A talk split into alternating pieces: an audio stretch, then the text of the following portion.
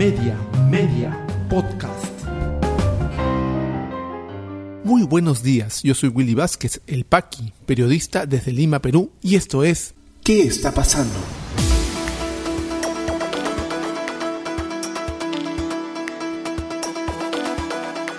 Estas son las noticias que debes conocer hoy, jueves 17 de marzo de 2022. Marcelo Odebrecht reconoce reuniones con Ollanta Humala y Nadine Heredia en Palacio de Gobierno.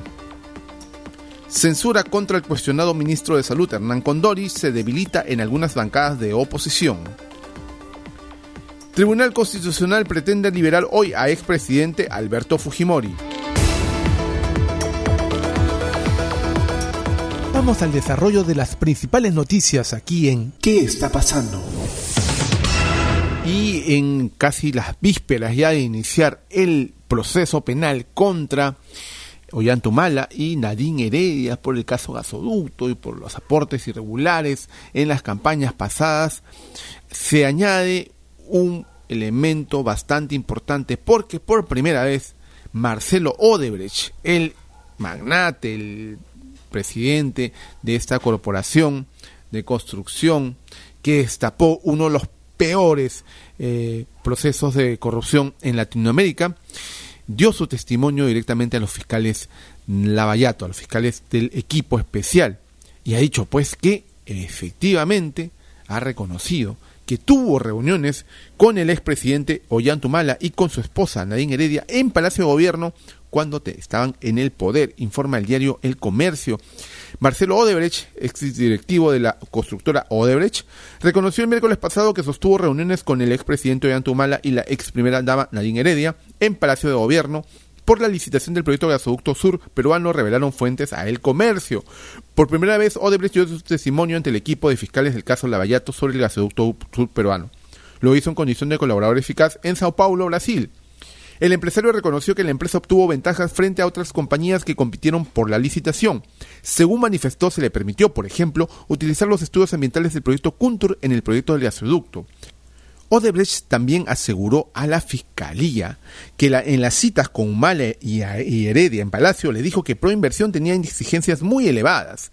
En las reuniones, de acuerdo con la versión del empresario, también participaron Jorge Barata, ex superintendente de la constructora en el Perú, y Luis Antonio Mameri, ex líder empresarial de Odebrecht para Latinoamérica.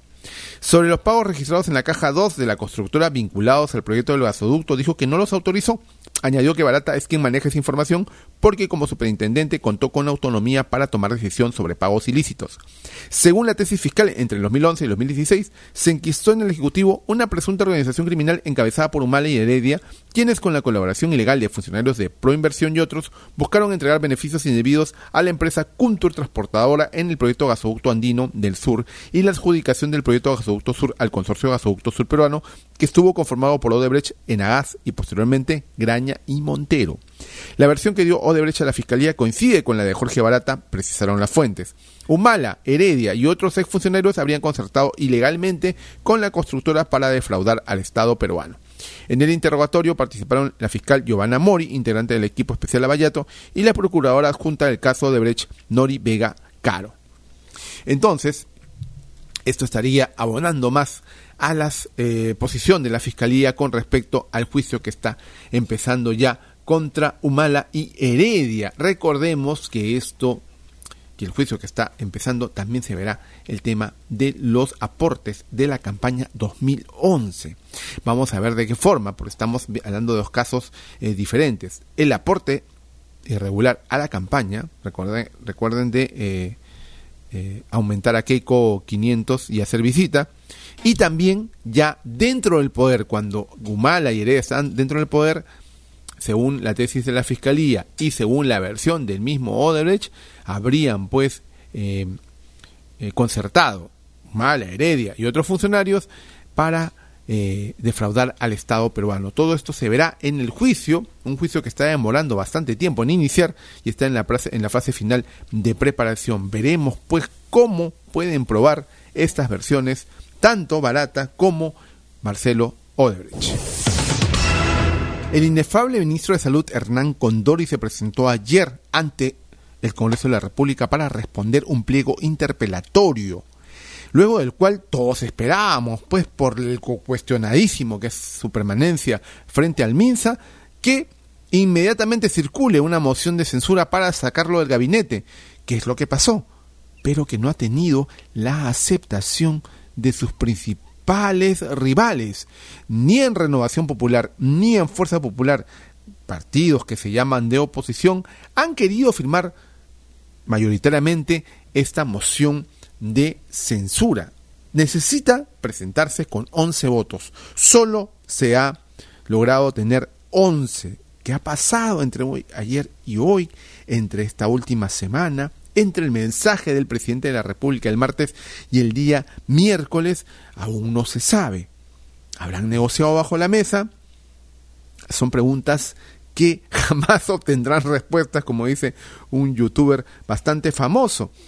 En, dentro del proceso de interpelación, el ministro Hernán Condori saludó a la oposición en la figura del ex ministro de Salud, médico personal de Alberto Fujimori, congresista de la República y uno de los eh, protagonistas del caso Vacuna Gate, vacunado irregularmente Alejandro Aguinaga. Le echó flores con Dori a Aguinaga, eh, reconociendo su labor en, ese, en esa época frente al Ministerio de Salud.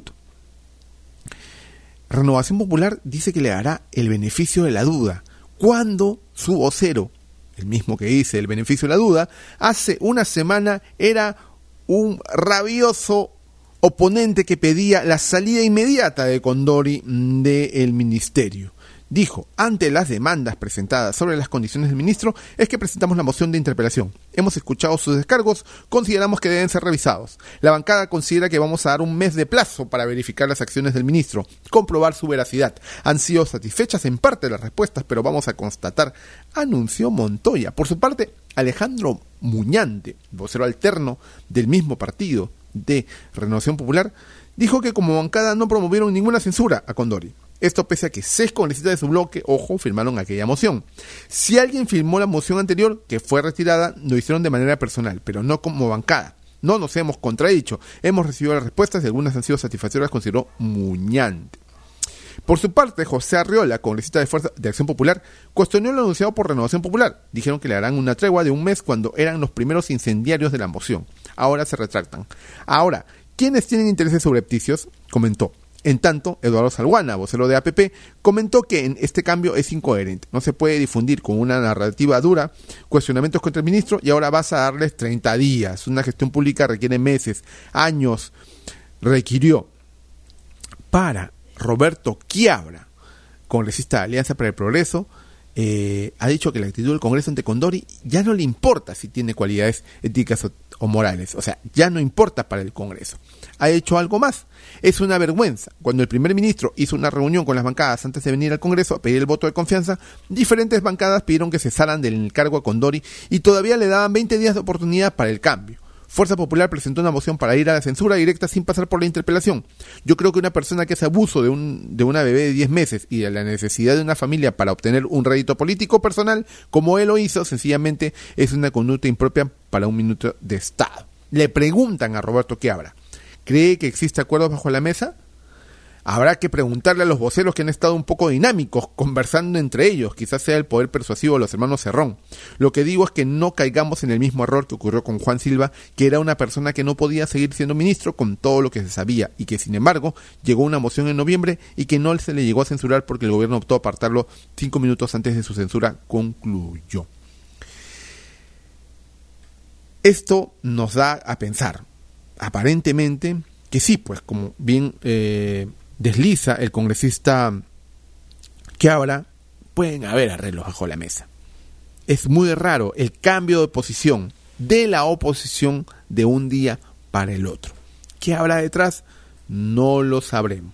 La congresista Susel Paredes ha deslizado la idea en varias oportunidades de que se compran conciencias en el Congreso de la República obras por votos, puestos por votos, ministerios por votos.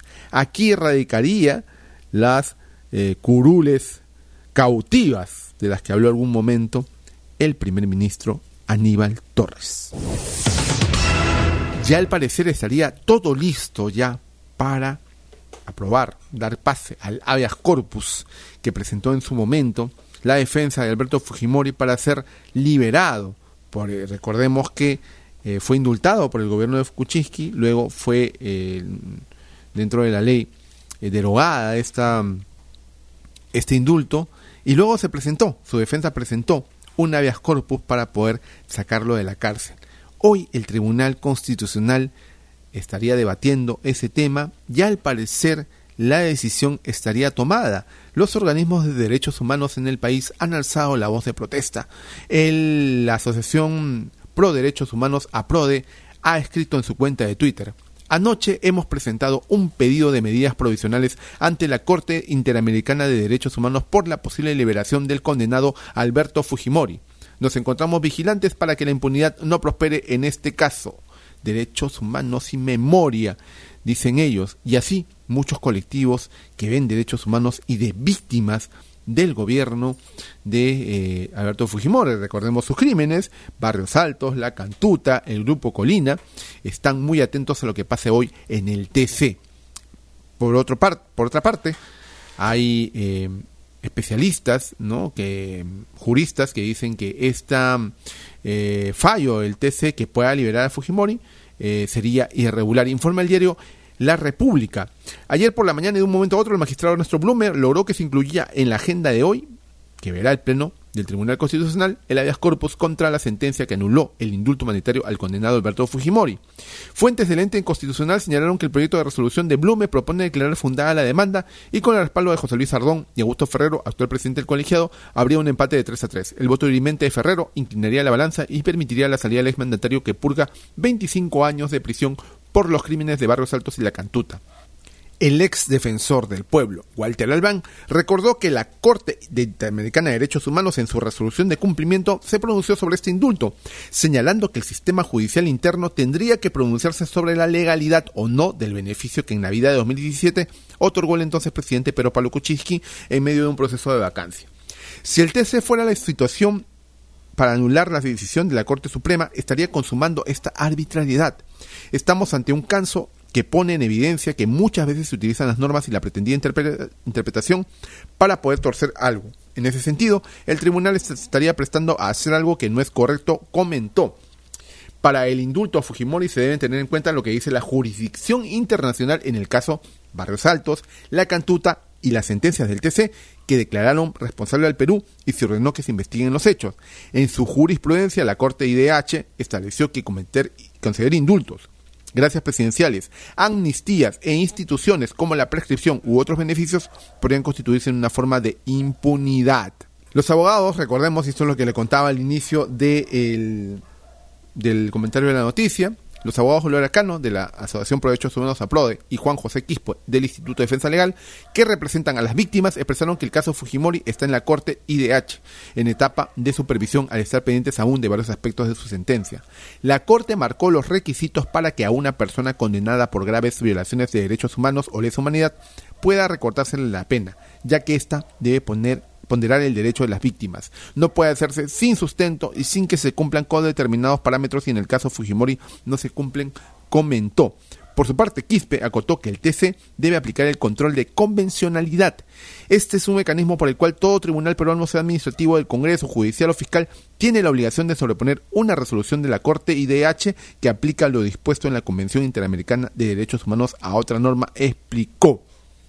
Gisela Ortiz, hermana de unos estudiantes de la Universidad de La Cantuta y ex ministra de Cultura, asesinados por el destacamento de Colina, refirió que si el TC no le indulto, acudirán a la Corte Interamericana de Derechos Humanos y ya PRODE ha pedido, como les decía al inicio, un pedido de medidas provisionales. Estaremos atentos a lo que pasa en este tema, porque no es gratuito y al parecer ya tiene sentido las flores que le echó el ministro de Salud a su eh, al congresista Alejandro Guinaga del Fujimorismo, médico de Fujimori, por cierto, médico personal de Fujimori, en, durante la interpelación.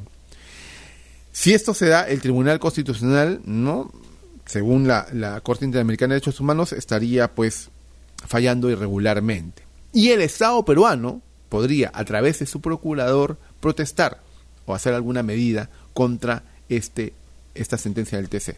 Pero al parecer eso no se hará. Ya regresamos con mucha más información aquí en ¿Qué está pasando? Este podcast llega a ti en colaboración con Espacio Libre. En Espacio Libre miramos por fuera de la coyuntura para abordar distintos ángulos de la información, más allá de lo que los medios presentan a diario. En Espacio Libre encontrarás informes, reportajes, investigación y más productos sobre política, derechos humanos, lucha contra la corrupción y periodismo social. Espacio Libre, periodismo independiente con contenido de valor. Visítanos en www.espaciolibre.pe y encuéntranos en redes sociales como Espacio Libre. Continuamos con mucha más información aquí en ¿Qué está pasando? ¿Qué está pasando en la economía? Según un reciente informe del Instituto Nacional de Estadística e Informática, 3 de cada 4 peruanos trabaja en la informalidad. El empleo informal alcanzó su tasa más alta en 11 años al cierre del 2021.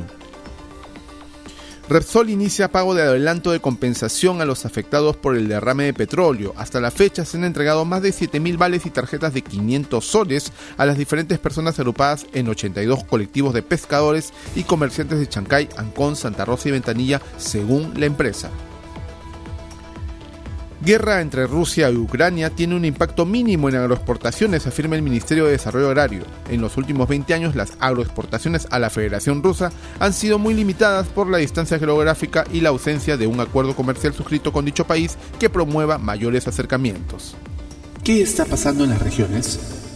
En Junín, Contraloría detecta perjuicio económico por más de 2 millones en obras de colegio. Entidad inició el mega operativo de control en la región para supervisar la ejecución de obras por más de 757 millones de soles.